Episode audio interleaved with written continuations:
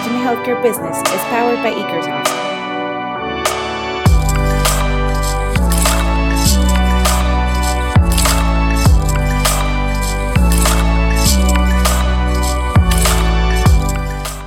Bienvenidos a este podcast impulsado por Ekersoft. Eh, es un podcast para hablar de salud y tecnología. Esto es parte de la comunidad virtual que tenemos en Ekersoft dirigido a personas de toda Latinoamérica y el mundo que son parte del área médica o están en la industria hospitalaria. Esta comunidad se llama Remind Healthcare Business y el objetivo de Ekersoft es poder siempre innovar y entender cómo se puede configurar el futuro de la salud y cuál es el papel de todos los jugadores dentro de esta industria. Es una charla amena con el simple objetivo de compartir diferentes puntos de vista sobre lo que sucede en la industria de la salud y en la industria hospitalaria. Hoy nos acompaña Ariel Goldman, eh, gerente operativo de gestión administrativa del Hospital Álvarez en Buenos Aires presidente de la Asociación de Economía de la Salud. Ariel tiene más de 20 años de experiencia en el área de la salud y seguridad social y es docente de la Facultad de Ciencias Económicas de la Universidad de Buenos Aires. Hoy nos acompaña para relatarnos un poco sobre su trayectoria, sus proyectos y la, intersección entre la gestión y la economía de un hospital. Yo soy José Miguel Sainz, soy director de marketing en Microsoft y seré hoy su host para conocer más a profundidad la metodología de la gestión hospitalaria y de acuerdo a su experiencia. Eh, también eh, vamos a hablar con Ariel sobre muchísimas cosas de, en el sector hospitalario, así que bienvenidos. Y bienvenido Ariel, ¿cómo estás? Bien, muchas gracias. La verdad que muy contento de hoy estar conversando con ustedes. Ansioso. Qué bueno, qué bueno. Nosotros también, siempre la verdad es que es un gusto platicar con gente y ahora que platicamos con, eh, contigo, siempre es un gusto platicar, te decía, con gente interesante eh, y que tiene esta experiencia en el sector salud. Eh, nada más para poner un poco de contexto a las personas que nos escuchan, siempre hacemos una llamada anterior a este podcast para conocer un poco sobre los temas a los que vamos a hablar. Y me sorprendió mucho, Ariel, que la verdad es que en esta llamada que tuvimos previa entre tú y yo, percibía una pasión increíble por el tema de, docencia, por el tema de la salud y demás. Eh, y esto me lleva a la primera pregunta. Eh, cuando tú conoces a alguien y ese alguien te pregunta a qué te dedicas, ¿qué respondes? Ahí tengo un problema, porque la verdad me tarda mucho tiempo en explicar lo que hago, porque realmente, como vos dijiste, me encanta. O sea, termino explicando no solo lo que hago, sino todo lo que puedo y ahí me sale la beta docente, ¿no?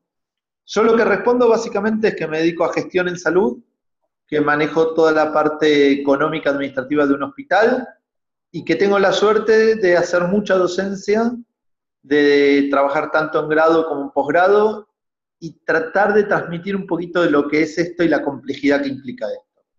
Creo que me apasiona porque es complejo y complejo no significa difícil, que es lo que hablábamos. Complejo es que hay muchas variables, muchos intereses en el medio y realmente eh, eh, eh, es, tan diverso que no tengo un día para aburrirme acá. tanto en el hospital como con los alumnos. Todos los días aprendes algo nuevo, todos los días hablas un lenguaje distinto.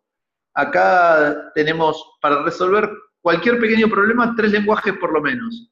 El médico, el administrativo y farmacéutico o el psicólogo o el bioingeniero y todos hablamos un lenguaje de base distinto que lo tenemos que llevar a la sanidad. Y esto es lo que, el desafío que a mí me gusta todo el tiempo, ¿no? Cómo, cómo transmitir esa complejidad. Sí, y, bueno, y después, además de esos, de esos tres eh, lenguajes o idiomas que decías, vas a la universidad y es otro completamente distinto, ¿no? Eh, la juventud tiene otras cosas, otros intereses, eh, que también supongo nunca te aburres ahí menos todavía, ¿no? No, no, por supuesto que no. Cada público, cada curso es muy distinto, a pesar de que todos los años uno va eh, con la misma idea y a lo mejor filminas muy parecidas, sinceramente los cursos salen totalmente distintos. Hace seis meses discutíamos, intercambiábamos, charlábamos, dábamos opinión sobre el tema de este, el aborto en una clase de administración de la salud que no tenía relación directa. Sin embargo, los chicos estaban apasionados con otro tema relacionado al sistema de salud y de alto impacto. Y hoy estamos discutiendo las aplicaciones con el curso actual, con la misma temática, y sin embargo la discusión que se dio fueron las aplicaciones de salud eh, y, el uso en el celular. Digo, cada, cada curso es tan distinto y, y aprendes mucho. La verdad que eso también está interesante. ¿Qué, cursos específicamente eh, impartes en la docencia? Yo tengo un curso fijo que es en Ciencias Económicas de la Universidad de Buenos Aires, que doy Administración de la Salud para futuros administradores o contadores. Tengo un curso en la Universidad de Buenos Aires, pero en la Facultad de Medicina, de Salud Pública 2. Y todos los años también tengo mi curso que me invitan de Favaloro, en la maestría de Favaloro, en la Universidad de San Martín, que tienen un, este, curso diplomado, en, el tercero del Gobierno de Buenos Aires, que ahí dicto un seminario de Economía de la Salud. O sea, todos los cuatrimestres me divierto con algo distinto y con un perfil de gente distinto. Ahora también me sumo a otra universidad privada más en un curso a distancia, que es todo un desafío.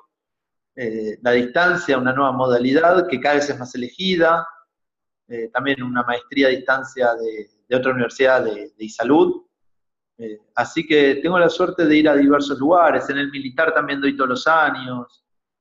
Lo que es posgrado a veces va muy puntual, una, dos, tres clases, pero me, gusta, intercambio mucho, incluso me voy para lo que me gusta a mí, a veces me, me voy fuera de la temática del programa para, para satisfacer un poco la necesidad que tiene el alumno y mi propia necesidad, que es poder entender de qué estamos hablando cuando hablamos de salud. Y, es difícil. Claro, claro. Y eh, entrando sobre este tema y ahora sí a, lo complejo que, comenzabas diciendo, este tema de eh, te encanta la complejidad porque eh, tiene su dificultad, tiene sus retos y, y, lo complejo es siempre eso, ¿no? Retador mi pregunta es, hablando entre el, hospital público y el hospital privado, y específicamente en Argentina, eh, ¿cuál, ¿cuál es tu pensamiento? ¿Qué reformas pudiera necesitar uno? ¿Qué reformas crees que necesitaría el otro? Mira, la respuesta más sencilla es que necesitamos integrarnos. O sea, es imposible darle sustentabilidad al sistema si nosotros seguimos creciendo fuera, eh, el privado fuera del público y el público fuera del privado. Si seguimos duplicando o triplicando inversiones eh, y no nos integramos. Ahora, la integración es lo más difícil que tenemos y lo más difícil que hay. Hay tecnologías como la historia clínica con el tiempo digitalizada, por supuesto, nos van a dar, digamos, una herramienta de enlace que, quién dirá, en el futuro podemos llegar a compartir alguna información y por ende algunos proyectos en conjunto. hace 30, 40 años se habla desde integración público-privada y es lo más complejo. Yo creo particularmente por cómo está hoy la Argentina en su fragmentación del sistema y de los subsistemas que tenemos dentro de cada uno también, hay mucha fragmentación, que no podemos prescindir de ningún sector. Digo, en esta complejidad entender que cada sector es elegido por alguien y el que utiliza el sector privado está eligiendo usar el sector privado, nadie lo obliga a ir al sector privado. Lo cual, eh, eso nos da una pauta de que tan mal no está. O sea, yo no veo que sea un problema que existan subsistemas. ¿Sí? No, sé si me, comprendes a lo que voy. Creo que deberíamos claro, claro. empezar a trabajar en, conjunto. Es inexistente pensar que todavía no tenemos un seguro de salud eh, público. O sea, que el plan sumar, que podría ser nuestro seguro de salud, donde dictemos las prioridades, porque un seguro de salud público lo que te dicta son qué prioridades queremos atender. Eh, no, no, termine de, de afianzarse como el seguro público. No, no entiendo todavía por qué, bueno, sí entiendo algunas cosas, pero digo, ¿por qué nos cuesta tanto trabajar para integrarnos en el público, entre el público? ¿sí? Pero bueno, el sector privado tiene sus, sus idas y vueltas, hay que entender que quien pone plata eh, es para ganar plata y que el sector privado tiene un objetivo bien claro y qué hace el sistema de salud. Ojo, digo, y que tiene su público y tiene que cumplir, y no está mal si lo hace dentro de cierta ética y ciertas normas. El tema es que si nosotros queremos darle sustentabilidad a todo esto, tenemos que empezar a trabajar en conjunto. La tecnología que viene es impagable para cualquiera de los dos sectores si vamos a estar yendo de un lado a otro, si los aportes van para un lado pero utilizamos otro. A ver, yo tengo tres obras sociales de tres regímenes distintos, a cuales aporto a dos y la que usa yo no aporto, aporta mi mujer. Y te estoy hablando de obras sociales, no del sector privado, no de un prepago. Yo tengo la obra social del gobierno ciudad, la de la Universidad de Buenos Aires, que son dos regímenes que no se tocan. Y le sumo la de mi mujer, que va por otro régimen, por lo cual yo puedo ser beneficiario sin pagar ninguna diferencia. No, es insustentable que los tres además me tengan que cubrir lo mismo. Porque según las normativas, los tres me tienen que cubrir lo mismo. Claro. Eh, para poner en contexto, porque mucha gente también nos escucha, por supuesto, en México, en otras partes de Latinoamérica, pero eh, eh, yo siendo mexicano, y para poner en contexto la diferencia de ambos sectores de salud, en México existe esta parte que es el seguro, el IMSS, que le llamamos, el Seguro Mexicano, el Instituto Mexicano de Seguridad Social. entonces, el IMSS es, digamos, la parte pública, existe el ISTE, que es también público, pero para los trabajadores del sector gobierno y después existe todo lo privado, ¿no?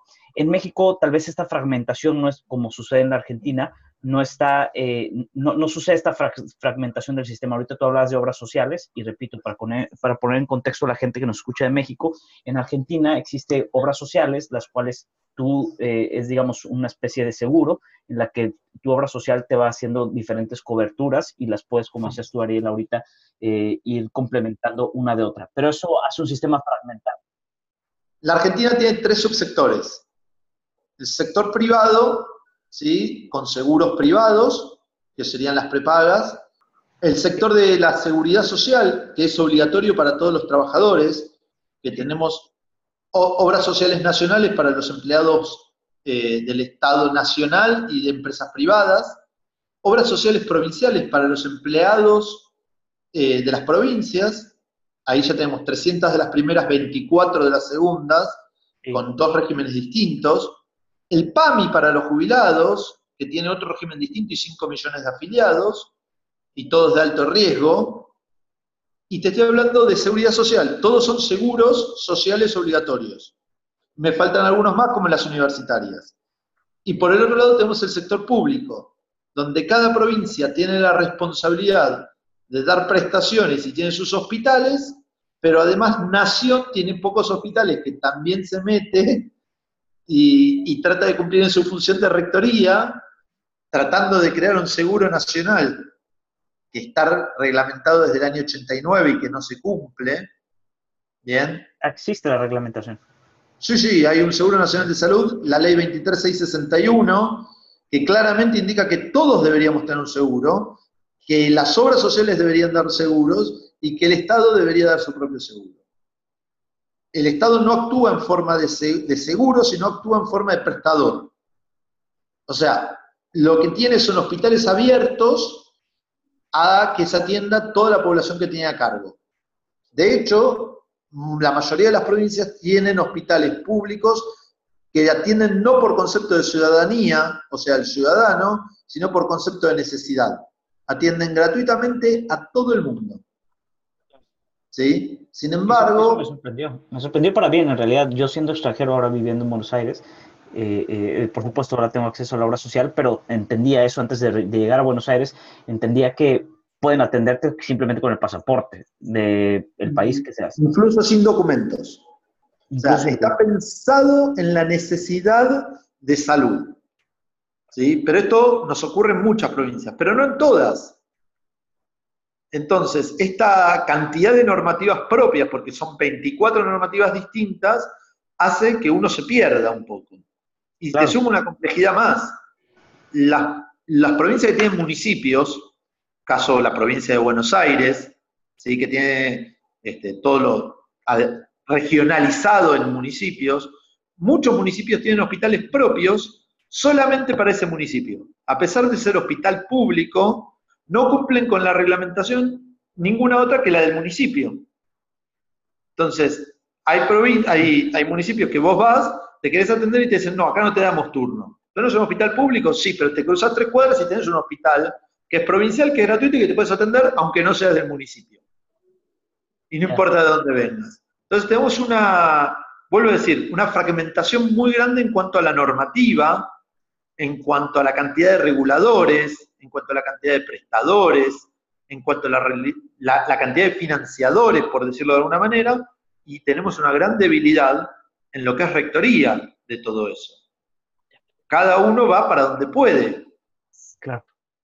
Eh, y la única manera de tener una verdadera rectoría es con un seguro nacional que distribuya el dinero a las provincias según las prioridades. Que parte es el sumar, pero que todavía tiene mucho para avanzar y que está un poco parado. Esto me llevaría a, una pregunta. Eh, ¿No sucede que en la Argentina, bajo todo este esquema que nos platicabas y esta fragmentación, pudiera caer un poco en la inequidad? O sea, es decir, eh, hay, hay, una persona que eh, para distintas respuestas, o sea, es decir, más bien hay distintas respuestas ante las mismas preguntas de un paciente, pues. Este, eh, como docente, esto te, lo respondo como docente porque me encanta jugar con estas cosas. Sí. Nosotros tenemos una gran inequidad, si nosotros lo, perdón, tenemos una, sí, sí, una gran inequidad, ¿sí? Si vos ves los resultados en distintas provincias y lo cruzas con pobreza, te va a dar que hay distintas respuestas por cuestiones socioeconómicas. Hay una gran inequidad y se ven los resultados. Sin embargo, yo te lo puedo poner al revés y te digo, ¿cuál es la brecha socioeconómica que tenemos en el país por deciles o por quintiles? O sea, si tú tomas el 20% de población más rica, el 20% de población más, grande, más pobre, la diferencia en 20% en quintiles es del 36 veces, aproximadamente el último dato oficial. ¿Sí? ¿Cuánto es la diferencia en resultados de salud? Son mucho menos. Esto significa que el sistema público lo que hace en un sistema inequitativo es tender hacia la equidad. ¿Sí? Ya, ya, sí, sí. Somos un país inequitativo porque las condiciones socioeconómicas son realmente inequitativas. De hecho, si tú te centras en, respuestas en en el interior particularmente, en pueblos más pequeños, donde muchas veces solamente hay sector público, la respuesta es igual para todos. Deficiente probablemente, pero igual para todos. Eso sí es equidad, porque no tienes diferencias socioeconómicas. Sin embargo, cuando lo ves a nivel país, sí te das cuenta que estas diferencias y estas brechas eh, existen, aunque no reflejan la verdadera brecha socioeconómica. De nuevo, no sé si, digo, temas contra qué lo cruzamos. Si nosotros creemos que el problema del sistema de salud es la pobreza, nos vamos a equivocar. El problema del sistema de salud no es solamente la pobreza que tenemos alrededor que nos genera resultados distintos. ¿Sí? Tiene que ver con ineficiencia del sistema de salud, tiene que ver también con, con que somos un país muy extenso. Tenemos muy baja densidad poblacional, lo cual nos impide tener o duplicar, o nos obliga a duplicar de repente altas complejidades en lugares que no tienen sentido. Eh, un caso son las maternidades. Tú tienes abierta una cantidad de maternidades para que la gente no tenga que viajar muy grande, pero no tenés anestesiólogos. Entonces tenés anestesiólogos dos veces por semana. El resultado es que la tasa de cesáreas es arriba del 80%. ¿Por qué? Porque toda mujer de 37 semanas va a cesárea por las dudas. Claro. Porque el día que viene el anestesiólogo, cesárea para todo el mundo. No vaya a ser cosa que nazca el otro día y se nos complique sin anestesiólogo. Entonces, e, es un problema la, de, la baja densidad poblacional que tenés hacia el interior del país y la mala distribución de los profesionales. Es más complejo a veces que la equidad solamente. Pero bueno, volviendo a tu respuesta y en este juego, yo creo que somos altamente inequitativos con una tendencia hacia la equidad. Bueno, pero en general también, eh, poniéndolo en el mundo, el mundo del sistema de salud del mundo es también altamente inequitativo. Eh, no, es un, no, es un tema exclusivo de la Argentina, eh, lo, quiero decir porque la, Argentina, la Argentina, si bien como tú nos lo explicabas, está más fragmentado el modelo del sistema de salud, pero la inequidad es en todo el mundo. O sea, tú vas también a los países más desarrollados y también tienen una inequidad en, la atención de salud. Y esto me lleva, o sea, el, tema de la atención de salud, eh, para mí, y, lo he pensado mucho en, los últimos años, yo también estoy dedicado, como sabes, a esto, eh, eh, la atención de primer nivel, ¿qué papel juega la atención de primer nivel en toda esta fragmentación, en toda esta inequidad, en toda esta, en todo lo que vivimos en el mundo de ineficiencia y demás? ¿No es por ahí que también podemos ser un poco más ineficientes en la atención esta de primer nivel? y hasta me lleva al, tema de la prevención que con otros, eh, otras personas que han estado en este podcast hemos debatido mucho, este, eh, la prevención, no, hacer la medicina reactiva, sino preventiva, que también tiene cierta eh, conexión con este tema de primer nivel. Pero hablando de primer nivel, a mí me apasiona también como a ti todo el tema de la salud, pero a mí el primer nivel me parece súper interesante porque eh, tiene, tiene sus propios retos, ¿no? Claro, a ver, igual no hay que confundir un primer nivel de atención con la, estrategia de atención primaria de salud. ¿Sí? Ok. E, estoy de acuerdo en parte, pero de nuevo saco mi beta docente y vamos a, a cuestionar todo lo que conocemos. Venga, venga, sí. Y yo creo que la atención primaria es costo eficiente. Si nosotros queremos tener una población más sana, con eh, menos costo por persona, tenemos que hacer atención primaria y fortalecer los primeros niveles de atención y, e integrar los segundo y tercer nivel. Ahora, desde el punto de vista del gasto, necesitamos mucho más recursos para hacer buena atención primaria. ¿Qué significa esto? Si vos tenés un buen primer nivel, vas a hacer más detección, vas a meter más gente dentro del sistema. Hoy tenemos el 50% de los diabéticos que no saben que son diabéticos. Y cuando tú los detectas, les empiezas a dar medicinas, les los empiezas a hacer a asistir a consultas, a tomarse constantemente eh, el azúcar en sangre, ¿sí? la glucosa en sangre, y un montón de eh, hospitalización, perdón, no es la palabra, pero digo medicalización de esa persona. Entonces vas a necesitar invertir recursos.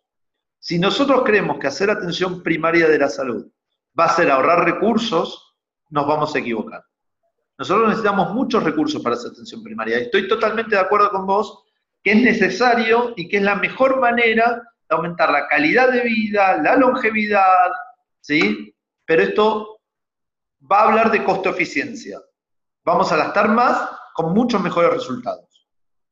Pero necesitamos gastar más. Yo lo, que siempre hablo de esto es, no creamos, no, no tenemos que creer que en una época de crisis hacer atención primaria nos va a ser más eficiente. Hacer atención primaria nos va a generar mucho más gasto y si no estamos dispuestos a hacerlo, nos vamos a generar más problemas que soluciones. Este, este gasto, ¿te refieres, por ejemplo, entiendo, en Argentina se gasta más o menos un 10% del PIB, se gasta en salud. Tú dices, eh, ¿este gasto se tendría que incrementar si queremos hacer más eficiente el sistema de atención primaria? Yo creo que sí. Yo creo que sí, porque ya el sistema reactivo, digamos, si bien lo podemos mejorar en eficiencia, no podemos eh, sacarle recursos. O sea, ¿podemos mejorarlo? Sí, podemos mejorar, pero no le podemos sacar recursos. Hoy tenemos colas muy importantes. Hoy tenemos déficit en la atención. O sea, no es que hoy tenemos camas disponibles, eh, hoy no, no, es que nos sobran los recursos, por el contrario, una operación en el sector público tenés una larga cola probablemente, una larga demora. Entonces, no es que nos están sobrando recursos para hacer atención primaria. Y si de vuelta nosotros empezamos a hacer atención primaria, vamos a empezar a meter gente dentro del sistema, vamos a empezar a ser mucho más eficientes y una medicina mejor. ¿sí? Pero no podemos descuidar la otra parte porque si no vamos a empezar a fallar. Mucho más de lo que estamos fallando ahora. Entonces tenemos que convencernos de que el sector de salud necesita más recursos. ¿De dónde van a salir?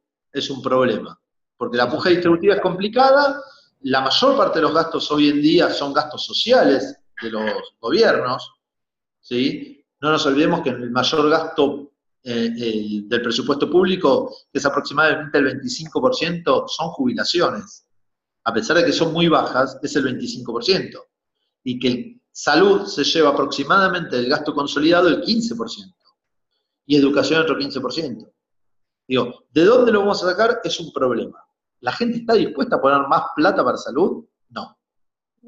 La gente está dispuesta a poner plata cuando se enferma pero no está dispuesto a pagar más impuestos y no está dispuesta a seguir pagando más por salud. El, ¿De dónde la vamos a sacar? Es un problema.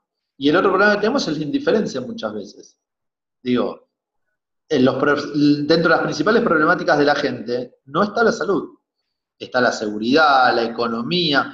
Digo, ¿cuánta gente cambia un voto por el sistema de salud? Nadie.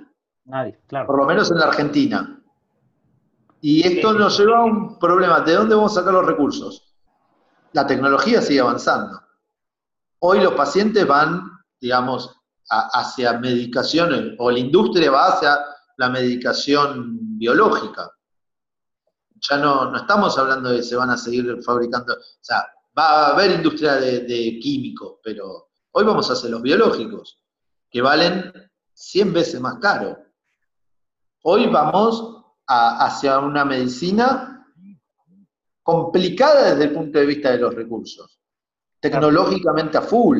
Digo, una artritis reumatoide hace 15 años se trataba con corticoides, 500 pesos. Hoy le das una medicación biológica que vale 50, 60, 70 mil pesos mensual o más. Eh, pero tenemos mejores resultados, por supuesto. Tenemos que seguir invirtiendo, por supuesto. Tenemos que hacer mucha más prevención e incluir a la gente que está fuera del sistema de salud, por supuesto. El tema es que necesitamos recursos. Claro, claro. Sí, eh, sobre, sobre todo este tema de los recursos, el dinero y demás, siempre también eh, personalmente me ha interesado y, en Microsoft estamos bastante interesados, que va con, con la misión de, de, la empresa. Eh, existe en este tema de tecnología una ley que inventó una, una persona, el dueño de Intel, dice que cada 1.5 años la tecnología se convierte más barata porque en general la tecnología duplica la capacidad de los chips, ¿no? Y eso sucede en, casi todo, o sea, se cumple esta ley de, de, Moore, así se llama, eh, en realidad se cumple en la tecnología. Cada vez la tecnología es más accesible, más democrática, más barata en general. Eh, también eh, muchas de las otras industrias, estoy hablando de la industria de la tecnología o desarrollo tecnológico, otra industria, por ejemplo, no sé, los viajes, los aviones, ahora es más barato volar en aviones y demás, o sea, por lo general es, va decayendo este, este tema del acceso o el costo de acceder a diferentes industrias, eh, ahorita puse tecnología y, viajes, pero en la salud no sucede así, cada vez es más costoso. Esta ley es a la inversa, cada vez es más costoso. Ah, hay un economista norteamericano, Baumol, ¿sí? que él, plantea que el problema de la tecnología no es la tecnología en sí, sino el recurso humano. Al ser recurso humano dependiente, nosotros, cualquier incorporación tecnológica, lo que estamos haciendo es incorporar más profesionales. ¿Sí? Si tú piensas en un sistema de diagnóstico por imágenes en la década del 70, tenías radiología.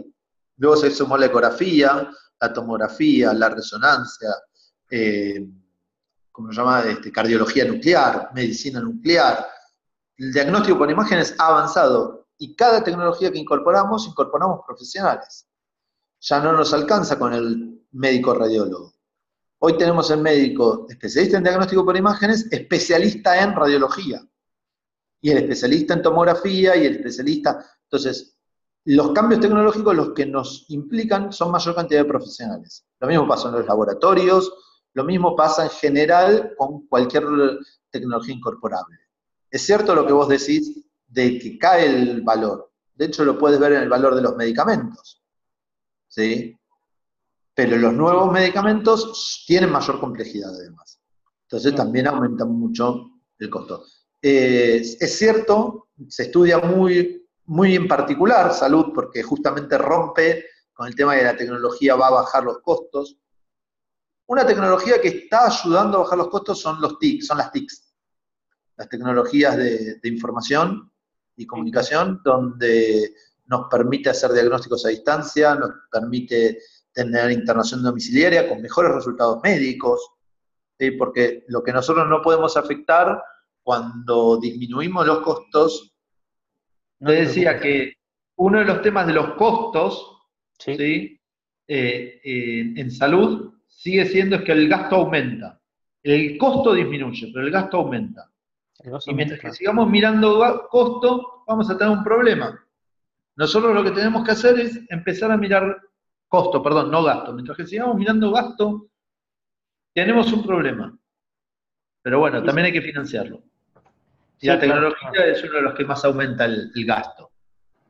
Claro, sí, pero desde el lado meramente del paciente, es, eh, vuelvo un poco al punto que, estaba platicando, es, es, muy complejo ver por qué es más caro para mí como paciente, como persona normal, atenderme cuando es más barato en otras industrias, cada vez eh, estas, escala, estas economías de escala han ayudado a otras industrias a, mejorarlo, pero en el caso de la salud se complica, ¿no? Pero, pero bueno, sí, como dices, es un tema, y hablamos desde el principio, la complejidad es una de, las palabras del sistema de, salud, y, eh, y, bueno, en, todo, en todos los países hay complejidad. Hablando de los países, Ariel, ¿hay algún país que tú admires su sistema de salud, público o privado? Mira, yo he visitado este, Barcelona, lo cual tiene cosas increíbles, que, me ha gustado mucho Barcelona, sobre todo algunas cuestiones de gestión, como lo que ellos llaman el, programa Ictus o el programa de infarto, ¿sí? no, no lo llaman de infarto, pero eh, se me fuera el nombre, pero son dos programas que han aumentado mucho la longevidad, ha disminuido la mortalidad precoz y han ahorrado recursos. Y lo han hecho gestionando. Eh, y después tuve la suerte también de estar estudiando en Israel un par de semanas y conociendo el sistema de allá. Me pasa que no tiene nada que ver con nuestros sistemas eh, distintos. Ahí es donde he conocido y me he dado cuenta y, he tenido la suerte, ¿no?, de discutir con otros colegas, eh, y un día estábamos con un chico, médico de, México, uno de Perú y uno de Guinea Ecuatorial, el único país de África que habla español. Y nos pusimos a discutir de los sistemas de salud, y hablábamos de la inequidad, y todos decíamos que éramos inequitativos. Y hablábamos de la ineficiencia, y todos decíamos que éramos ineficientes y hablábamos de, este, de la poca solidaridad, y todos decíamos que éramos poco solidarios. O sea, yo creo que cada país ve sus defectos, ¿no? Pero cuando nos pusimos a comparar la esperanza de vida al nacer, con México estábamos muy parecidos, con Perú teníamos una leve ventaja, ahora, la esperanza de vida en Guinea Ecuatorial era de 45 años. Y te estoy hablando de hace 5 o 6 años atrás, no, hace 40 años. Hace 5 años, mientras la expectativa de México y de Argentina estaba alrededor de 75 o 77 años, en Guinea Ecuatorial la esperanza es 45 años. Entonces ahí es donde nos ponemos a, dar cuenta de que tenemos mucho para mejorar en cada uno de su, su sistema, pero a la vez tenemos mucho que hemos avanzado. O sea, todos nuestros países han avanzado muchísimo. A veces nos cuesta volver y, mirar y, entender que hace 30 años la gente se moría eh, a los 60, 65 años en nuestros países. Y hoy se están muriendo alrededor de los 85 años. Digo, de vuelta, si tú me dices qué país admiras, no conozco todos los países. Europa son, uno sean siempre lindas noticias en cuanto a salud a veces, pero digamos, llegan buenas noticias respecto a que aumenta su expectativa de vida, tiene el problema de la longevidad más que nunca, tú miras el sistema japonés, pero son imposibles de, de copiar, digamos. Como hablábamos al principio, la Argentina tiene una complejidad y una fragmentación, pero sería imposible hoy prescindir de alguno de los tres subsectores a pesar de que sea un gran problema tenerlos. Claro, claro. Sí, sí. Ahorita que platicabas de, eh, tu conversación con, estos colegas y de que eh, veían los problemas en los países y demás, me llevó, igual me, salgo un poco del tema, pero me llevó a recordar un libro súper interesante que se llama The Rational Optimist, en el que menciona que eh, básicamente la humanidad hoy en día se encuentra en la era de la humanidad más pacífica que existe, pero nosotros pensamos que este, la humanidad está hecho un desastre, ¿no? Eh, pero en general menciona que, eh, que, las guerras, ya no hay, hay pocos países en guerra, las muertes por guerra son menores de la Edad Media y demás. Y lo mismo, o sea, volviendo al punto que tú decías, sucede lo mismo. Muchas veces vemos que nuestro sistema de salud, sí, como decías, y coincidían en la plática que decías tú que tuviste, coincidían en que está eh, fragmentado, que va hacia arriba el costo y demás, pero la realidad es que cuando tú te vas a los datos, es, hemos aumentado nuestra esperanza de vida, la salud es cada vez más accesible para las personas, la tecnología ha hecho posible muchas cosas. Entonces, de cierta manera, no vamos tan mal, o sea, eh, eh, volviendo a hacer este, comparativo de eh, qué tan pacífica es la humanidad hoy y que también qué tan sana es la humanidad hoy, ¿no? Entonces, muchas veces vemos todo lo malo, pero hay dentro de eso malo y dentro de eso tan complejo, siempre hay cosas buenas, como es la esperanza de vida. Hoy somos más sanos, nos podemos atender mejor y demás, eh, eh, siempre con complejidades, pero bueno, como que me vino ahorita a la mente y lo quería, lo quería eh, compartir. pero bueno, este... sí. esto que decías, perdón que te interrumpa, a veces lo, vivimos, ¿no? Todos los días. Esto de que respondemos a determinadas expectativas. Hay gente que me dice, la cura del cáncer ya existe. Digo, no, no, hay algunos cánceres que se curan, otros que no. No, no, todos los cánceres ya se curan, pero la industria no lo quiere sacar porque es un negocio no sacarlo. Y no entienden que el negocio no es que el paciente se muera.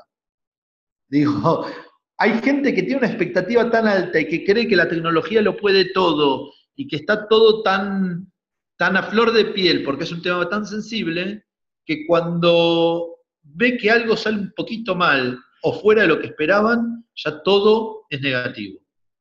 Cuando vemos que una persona que se muere a los 70 años, decimos qué joven que se murió. Se muere a los 80 años y decimos, y oye, 80 años es joven. Y, y, es una locura, digo, seguir, cada vez son más. La ciudad de Buenos Aires duplicó en 10 años la población de 100 años o más. Digo, 10 años. Yo, yo a mis alumnos siempre les digo, eh, el cambio, la velocidad que está viniendo, no lo damos cuenta. Entonces, cuando algo queda fuera de lo esperado, no, no va. Yo también me voy un poco de tema, pero trayendo el tema del cambio, que a mí me, es un tema que más me gusta también. Eh, hace 10 años 11 años, salió el primer smartphone. Digo, y hoy para, nosotros era imposible esto que hace 11 años no sucedía. ¿Cómo no sucedía? Y el que está en el sistema de salud o el que tiene a alguien enfermo está esperando que la tecnología solucione todo. La expectativa es todos eso, todo, somos infinitos ya. Yo hace poco leí un libro sobre el cambio que me fascinó y decía, en próximos años no, decía eso, decía que la persona, primera persona del mundo que va a vivir mil años, hoy tiene alrededor de 45 años. Y yo lo leía y no, no, entendía lo que me decía. Decía, lo difícil es el primer salto, hasta los 150, de ahí en más es una pavada. Y se está trabajando con tal investigación y tal y tal y tal investigación.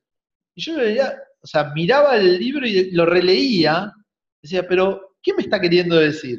Y no entendía lo de la velocidad del cambio, hasta que lo entendí, digo, bueno, no sé si van a vivir mil años, hay muchas cosas que resolver antes, recursos, este, alimentación, eh, ¿dónde vamos a vivir? Digo, ¿no? Pero sí. si queremos vivir mil años, porque también, eh, también viene esa pregunta, ¿no? ¿Quién vamos a escoger? Porque si a mí me dicen vas a vivir mil años, tal vez yo digo que no. Pero bueno. Bueno, eh, ese tema, ¿quién quiere vivir mil años? Tema ético. Digo, hay, muchas cosas. Sí. Pero bueno, eh, en eso, en eso vamos este, luchando día a día, ¿no? Con, también con las expectativas de la gente y tratando de resolver lo mejor posible. Sí, correcto, correcto. Pero sí, es un tema súper interesante todo esto, el cambio. Eh, em, y sí, nuevamente hemos duplicado la esperanza de vida. Eh, hace poquito también yo leía sobre la Edad Media o antes de la Edad Media, los romanos tenían una esperanza de vida de entre 25 o 30 años. Eso era la esperanza de vida y lo hemos duplicado. O sea, mal o bien, inequitativamente, eh, caro, con todas estas, pero lo hemos duplicado, ¿no? Vivimos más y bueno, en fin. Ariel, por último, em, ¿Crees que eh, quieres decir algo más? ¿Crees que se nos haya pasado hablar de, algún punto?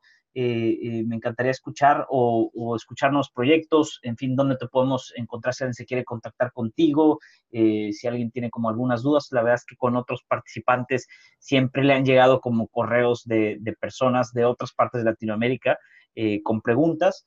pero bueno, si hay algo que quieras como agregar. Mira, eh, a ver, como comentar y como te decía al principio, callarme a mí es difícil porque me embalo y sigo. Hay, muchos puntos, desde cuál sería la formación correcta para poder eh, trabajar en el sistema de salud, o cómo podemos realmente lograr el interés de la gente para que eh, la salud sea una prioridad, cómo podemos mejorar desde la administración o desde la economía de la salud nuestros propios sistemas para hacerlos más eficientes, creo, o, cómo hacer benchmarking entre países para poder realmente tomar lo mejor y no copiar un sistema y tratar de imponerlo, como te decía antes. Eh, lo que sí, si se quieren comunicar, yo te agradezco el espacio, yo estoy en la mayoría de las redes, las más grandes, digamos, eh, por ahí pueden, si no mi mail es Ariel M de Mario Goldman arroba eh, gmail.com, perdón, tengo varios mails, pero el Gmail es más fácil para mí. Este, y, estoy dispuesto a cualquier pregunta, lo que estén necesitando. Digo, pueden venirse a tomar un café al hospital, pueden pasar por la universidad y si no, a distancia, este, por, vuelvo a insistir, Twitter, LinkedIn, este, Instagram, cualquiera de estas redes, no, no hay problema.